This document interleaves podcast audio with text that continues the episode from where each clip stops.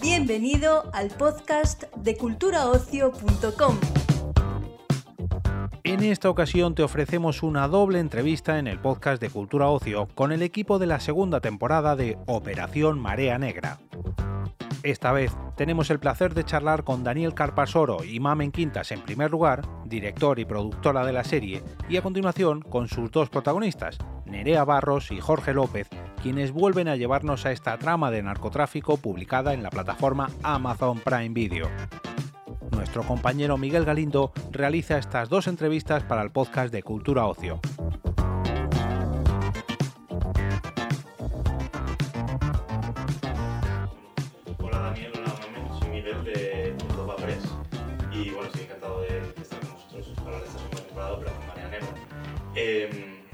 Segunda temporada ha habido un cambio de actor protagonista, dando a pasar de interpretar a Jorge López, que interpretaba a Alex González. Me gustaría saber cómo ha sido el proceso de seleccionar a este nuevo protagonista y cómo llegasteis a Jorge López para que fuera vuestro nuevo nuevo mando.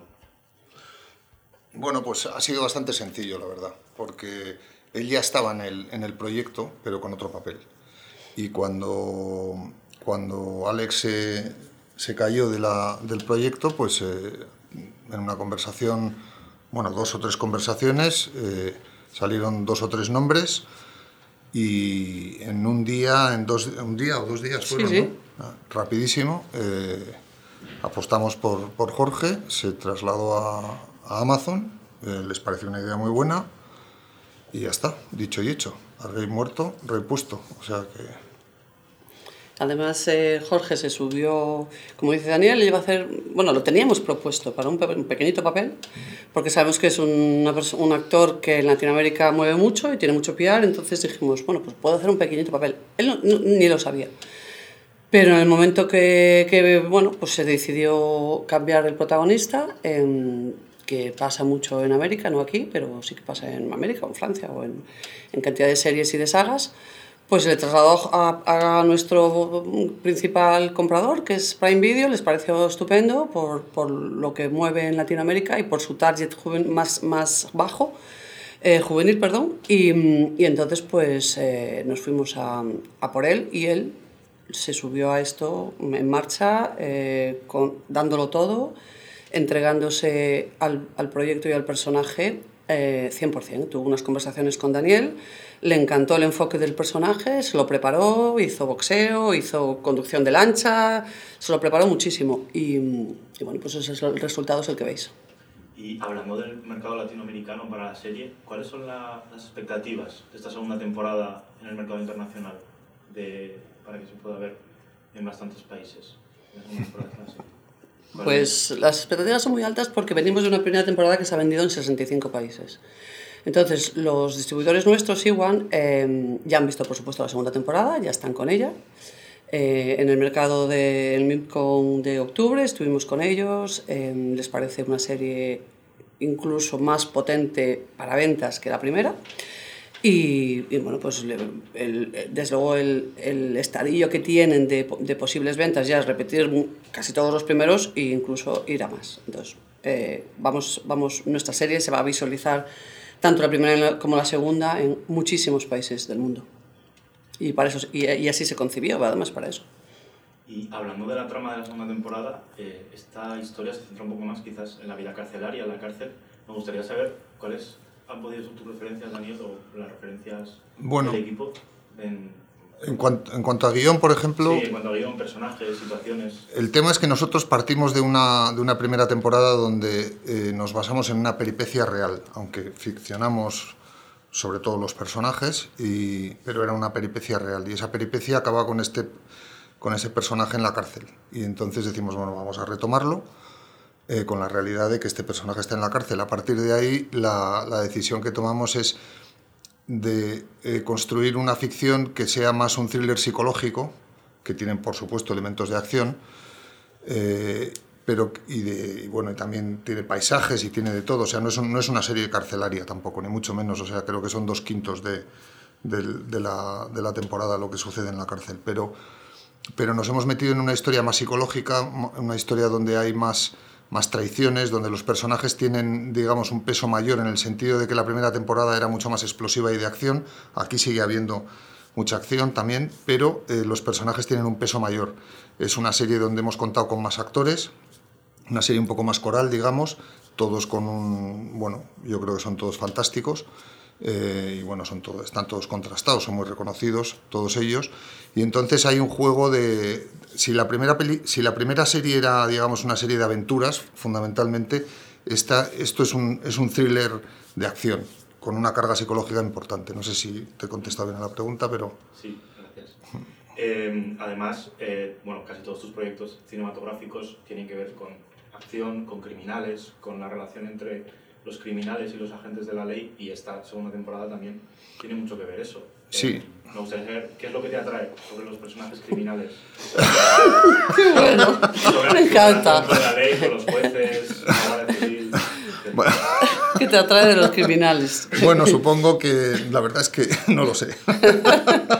Era muy fan de las películas de Macarras cuando era pequeño y de lo de la iglesia y eso me, me marcó profundamente. Pero básicamente porque creo que se dan eh, situaciones muy al límite, que nosotros siempre nos quedamos cortos porque la realidad es, es mucho, más, mucho más bestia, donde se puede jugar mucho con, con las emociones y donde las emociones eh, extremas, pues a mí me resultan muy, muy atractivas, ¿no? Pero tampoco sabría contestarte porque es una, es una, una pregunta muy, muy introspectiva y, y ni siquiera me la he hecho yo a mí mismo, o sea que... Yo puedo contestar una cosa de eso. Yo creo que hay pocos realizadores en España que manejen la, la acción, eh, el thriller eh, y, esa, y esa connotación que tú llamas criminal o bestia, pero bueno, yo creo que es más eh, un tema de acción y de thriller, ¿no? Y, y Daniel es uno de ellos. Entonces, eh, bueno, pues cuando haces un género así, pues te vas a... eh, Daniel Capasolo lo borda. Entonces, bueno, es valor seguro. Gracias, mira, ha contestado ella mucho mejor que yo. Eh, en relación a, a la trama del narcotráfico, ha habido muchas producciones en los últimos años muy famosas acerca de, de, este, de esto del narcotráfico. Me gustaría saber si vosotros creéis que mm, este tipo de tramas en las que quizás te puedes identificar con lo que he dicho antes de los personajes criminales, quizás ayuden un poco a romantizar esta idea de, del criminal y de... Vamos a responder a medias. Mira, yo te hago una breve introducción y luego, y luego retoma Mamen. La serie no ensalza en ningún caso eh, el narcotráfico, todo lo contrario. Eh, todo lo que les pasa eh, no es que sea una serie moralista, ni mucho menos, pero quiero decir que todos pagan por lo que hacen. Entonces no es algo que tú veas y digas, ah, me gustaría hacer eso, porque acaba mal, ¿no? Eh, no, no- no es un spoiler, quiero decir que los personajes sufren por, por su condición. Entonces no ensalzamos para nada. ¿no? Y dicho esto, Creo que ha habido muchas series de narco. Sí que es cierto, en España hemos hecho, nosotros incluso hicimos una, Daniel también ha hecho, bueno, pues muchas productoras, no voy a dar nombres. Creo que es diferente absolutamente lo que estamos haciendo nosotros. En, absolu- es, eh, es tan veraz como lo que ha dicho Daniel de que no ensalzamos nada, de que un chaval se mete en esto, como tantos chavales en España, porque no quieren eh, tener una vida miserable, como dice en el primer capítulo de la primera temporada Nando, no quiere tener una vida miserable de segurata o de no sé, no sé cuánto, y se meten en esto porque es un dinero muy fácil muy rápido, pero que no le sale bien. Es decir, le sale bien, de- entre comillas, a uno de cada mil que tienen una vida súper potente. Salir bien, entre comillas, insisto, porque tienen una vida muy peligrosa, con eh, la ley encima todo el día, con, segura- con seguridad armada alrededor, porque si no, no pueden mover un pie. Y eso, mm, pues en Galicia lo hemos visto, lo hemos vivido, en Portugal, en el sur de, de España. Entonces, bueno, no ensalzamos nada porque todos los que están metidos ahí están, acaban mal, a excepción de los personajes que tienen otra bondad, otra, otra vida más normal, ¿no? que, que realmente pues, son gente que, con las que empatizas más porque sí que son los con los que vives todos los días. ¿Creéis que el ejemplo de Nando es un buen ejemplo de cómo llega este mundo a la destrucción de una persona, además de una persona joven, que quizás puede caer en el pozo, para que muchas personas que quizás estén pensando en, en meterse en actividades de este tipo delictivas, se lo puedan pensar dos veces, quizás. Es, Bueno, yo creo que nosotros cuando, cuando contamos la historia de Operación Marea Negra desde lo que es la primera temporada, también la segunda, no queremos dar lecciones a nadie de nada porque de lo que se trata es de narrar historias eh, sobre personas, emociones y, en todo caso que la gente se haga, se haga preguntas. ¿no? Es más un tema de, de, de hacer preguntas que dar respuestas. Pero en realidad lo que habría que pensar eh, es por qué sucede. Y como dice Mamen, si sucede es porque, porque hay tanto caldo de cultivo para que esto suceda y eso está, eso está directamente relacionado con que hay muy pocas salidas para demasiada gente. Entonces, eh, tampoco le puedes pedir a todo el mundo que acepte eh, la pobreza de por vida o, o, un, o, una limitación de por vida, porque eso es, eh, es muy injusto, ¿no? Y eso es lo que sucede. Y ese es el caldo de cultivo de donde salen todo este tipo de personajes. Totalmente. Saliéndome un poco del tema de la serie, me gustaría saber vuestra opinión, si es que tenéis alguna, sobre las lamentables acusaciones de acoso sexual en la anterior la fiesta de la gala de los feroz, si tenéis algo que comentar al respecto. Eh, no. Que se... no. estábamos allí, no, yo no, lo que, de lo que no veo eh, no opino. Y no sé si quizás consideráis que es positivo que ahora estas cosas que quizás antes podían pasar, pues no se dejen pasar por alto o quizás... La verdad es que como no sé lo que ha pasado... Mmm... Creo que hay que tener mucho cuidado con lo que se opina porque los que no estamos, insisto, no podemos opinar y, y, es muy fácil ahora mismo, todo el día, bueno, pues hacer... Lo que hay que hablar es que los feroces estuvieron muy bien, que ahí tenemos un audiovisual buenísimo, que había productos excelentes y que había eh, talento a raudales. Lo otro para mí es una anécdota que no, no la puedo comentar. Vale, muchas gracias. Vale, a ti. Sigues ganando plata con Blanca. Y eso es el pasado. Esa condena que no quieres ver, pues sí, cabrón, es tiempo. Pero es tiempo también para cambiar el bistec aquí en España y en toda Europa, güey. De esta prisión solo tiras con los pies por delante. Necesito que me hagas un favor. Usted es Daniela, la inspectora que lleva lo de mi nieto. Entra. Te voy a hablar de Gema Valdés. ¿Te suena, pendejo? Estás en busca y captura. Te está tomando el pelo, Dani. Ahora solo somos tú y yo. No voy a consentir que este cabrón haga lo que le sale de los cojones. Desde que ha salido no deja de caer gente. Muertos, coño. Saber lo justo y soltar lo preciso. Ahora mismo me dices de qué coño va todo esto. Fentanilo. De eso va todo esto. De ganar tanta pasta que dejarán de tocarnos los cojones. Tic, toc. Tic, toc. Bueno, eh, mi primera pregunta sería para Jorge y es que eh, has tenido la suerte de entrar en esta serie ahora interpretando un personaje que ya había interpretado otro actor. Sí. Me gustaría saber cuál ha sido tu proceso para intentar darle un toque al personaje único que solo puedas dar tú, a diferencia del que dio Alex González en la primera temporada. Claro, primero que somos personas diferentes, o sea, como, y que hacemos cosas diferentes. Él cuenta una primera temporada, un, un contexto existente, le toca contar, le toca realizar un arco específico y a mí otro, que tiene que ver con una segunda temporada 100% ficcionada y, y con un guion súper interesante, por eso dije, vamos. O sea, acepté básicamente el reto por, por lo que significó meterme en este mundo de explorar un registro totalmente diferente, tener que hacer multidisciplinario, ser un intérprete 360, que es lo que me gusta. me gusta trabajar así en esa línea como bien, bien diversa y manejar varias cosas al mismo tiempo, como, el, como no sé, un acento diferente, un idioma diferente, acción, eh, una trama amorosa muy compleja, una, una trama familiar mmm, también compleja y en un, eh, con una temática de narcotráfico que es una cosa latente, existente tanto en Latinoamérica como en Europa, en Estados Unidos, es algo mundial, 360 y, y nada, me siento súper afortunado que confiaran en mí para, para poder desempeñar mi trabajo, que, que, es lo que amo y es lo que me mantiene haciendo lo que estoy haciendo hace 12 años y estando fuera de mi país y de mis afectos hace 8. Entonces, como, imagínate, es lo que me mantiene aquí, entonces me gusta, me gusta, me lo pasé bien también. Es un, un equipo muy solidario y un placer de compañeros también. Nerea, tú ya estuviste en la primera temporada, pero el personaje ha cambiado, Gemma sí. no, no es la misma. ¿Qué Gema vamos a esperar en esta segunda temporada y cómo va a ser su relación con su padre, que es muy complicada?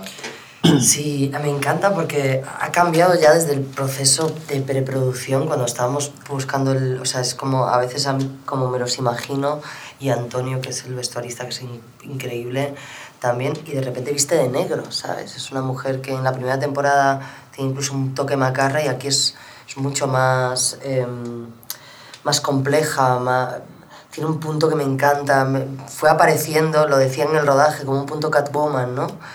Em, es, es un personaje que, que en esta temporada está muy lúdico, está muy arriba, empieza muy arriba y me gusta un montón, es una seductora, sigue siendo, pero es mucho más, está en un lugar mucho más maduro, ha evolucionado hacia esa madurez, desde esa contundencia de, personaje que quiere ir más allá, que quiere liderar un cártel, a pesar de ser una mujer, justamente por eso ella sabe perfectamente cómo hay que manejar las cosas y su padre está obsoleto.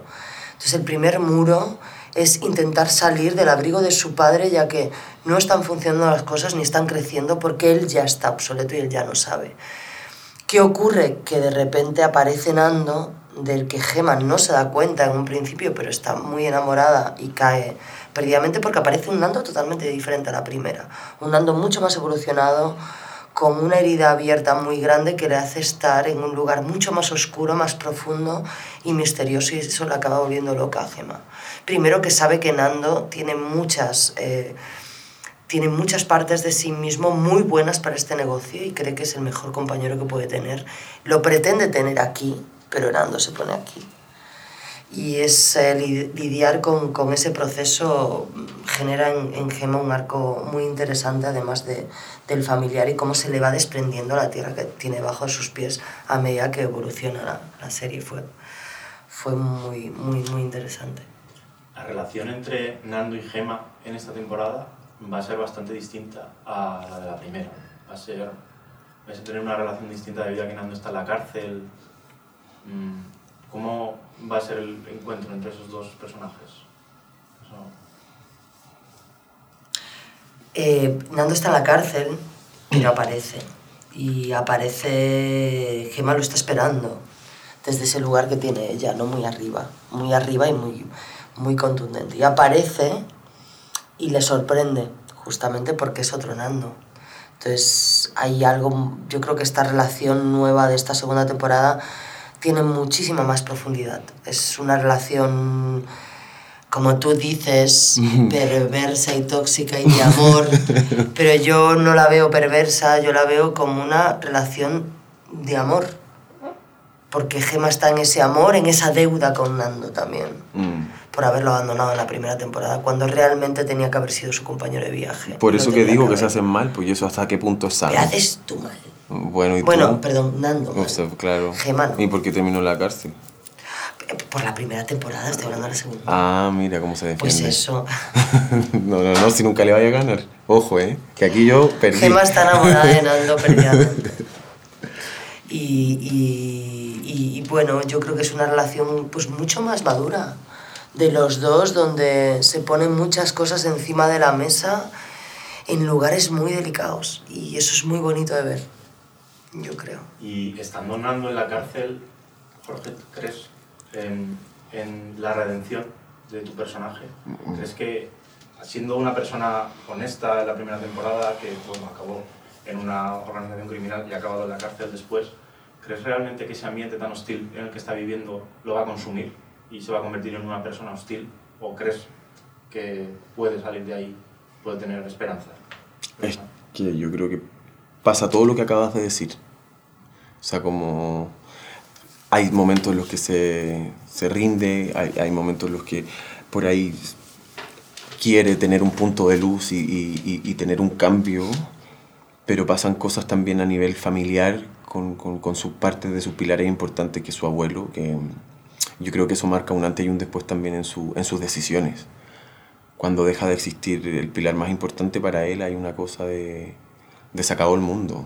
Y, y, lo que no tengo y lo que quiero voy, voy a por el triple, hasta generar lo que no existe, ¿sabes? Como una cosa que tiene que ver como con el infinito de posibilidades que, que Nando tiene. Y eso fue súper divertido jugar y de explorar también, como, como no sé, esa osadía, esa rebeldía, esa, ese ímpetu, ¿no? y al mismo tiempo una, una persona súper vulnerable donde, donde se le escapan sus impulsos más oscuros. Y eso fue también súper un mundo súper interesante para explorar en términos de psicología. Como, a mí me gusta mucho el análisis psicológico de, de los personajes que interpreto, como porque también siempre hay como, me, me ha tocado hacer como personajes súper polémicos a los que tengo que defender, entonces tengo que entender cómo generar una empatía ¿no? con el conflicto que me toca contar. Y este es un personaje súper acontecido, Nando es un muy polémico lo que, lo que decide, lo que le toca hacer y, y los personajes con los que se rodea también. Como que hay un, hay un trabajo de guion súper interesante. En los personajes están súper bien escritos, entonces es un placer actuarlos. No sé si te pasó a ti. Como, ¿Cómo, defenderíais a vuestros personajes sabiendo que quizás en una serie de narcotráfico es fácil encariñarse con los criminales, entender sus motivaciones, pero ¿cómo defenderíais a vuestros personajes que son criminales, pero realmente son personas? Que yo creo que ahí está la clave. Que no es que sean, o sea, que sean narcotraficantes o que... Es que, es que claro, socialmente algo que está como, realmente yo no es que esté justificando el tema del narcotráfico, pero es como, es, es algo que está mal socialmente, ¿sí, no? Y no, no está bien, nadie está a favor de eso. Pero, eh, pero hay una cosa humana, humana, somos todos seres humanos, todos nos equivocamos, todos tenemos malas decisiones, malos momentos y malas acciones, pero eso no te define también por una cosa interna de, de ¿sabes? Como que somos todos vulnerables a cierto punto. Y claro, en el, en el caso de Nando es como, es un sobreviviente de sus malas decisiones. Entonces cuando te metiste ya en el lodo, o, o, o sales, o resuelves con eso y haces de eso parte de tu vida, que es un poco lo que le pasa a Nando. Sí, el narcotráfico está en el mundo, o sea, obviarlo es, creo que es lo que no tenemos que hacer. Es, es, una cosa que existe y existe por unas razones, o sea, si no, no existiría. Está claro. Entonces, yo creo que tenemos que dejar juzgar eso porque justamente esas circunstancias generan en esas personas que son personas un montón de cosas. Nando es el resultado de todas sus decisiones y eso le lleva a una evolución. Gema también. Tienen una personalidad cada uno y, una evolución. Entonces, esas circunstancias, esos hechos, esas decisiones te llevan a, a sufrir. ¿Qué pasa? Que estando en, en, un lugar como es el narcotráfico, que te ofrece además todo ese riesgo continuo del que ya no puedes salir y el que es el único que sabes vivir, al final eso te genera unas consecuencias y lo vives desde ese personaje. Yo creo que, que es muy honesto, de hecho, en ese aspecto. Sí. Y saliéndome un poquito del tema de la serie, me gustaría saber vuestra opinión sobre las lamentables acusaciones de, de acoso sexual que se dieron tras la gala de los, de los premios Feroz. Si tenéis... Ah, yo no estoy enterado, si me puedes poner en contexto. Yo sí que he estado en, en los Feroz. Eh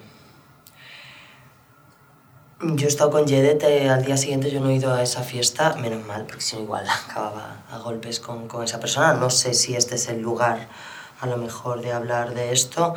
Yo lo único que tengo claro es que, bueno, eh, mi, amo a Jedet, es una mujer súper honesta, maravillosa, que igual que ella y otras personas, otros compañeros sufrieron eso de una persona que no es, o sea, que a nivel físico no estaba eh, bien, porque no, no estaba en, en, en, en, Dios mío, sobrio. Eso no lo justifica en absoluto, todo lo contrario, creo que saca lo, lo, lo de él. Yo creo que, que, tenemos que exponer estas cosas desde un lugar también tranquilo, poniendo las cosas en su lugar y sin sacarnos de, de madre. Creo que simplemente hay que exponerlas y esto no debe, no debe ocurrir. Punto. Se acabó. Eh, creo que Jedet hizo lo que tenía que hacer, lo correcto, y, nada más. Despedimos esta entrega del podcast culturaocio.com invitándote a descubrir el resto de episodios de este podcast, así como todo el catálogo de programas de nuestra red a través de Europa Press barra podcast. Recuerda, todos ellos están disponibles en las principales plataformas de podcasting.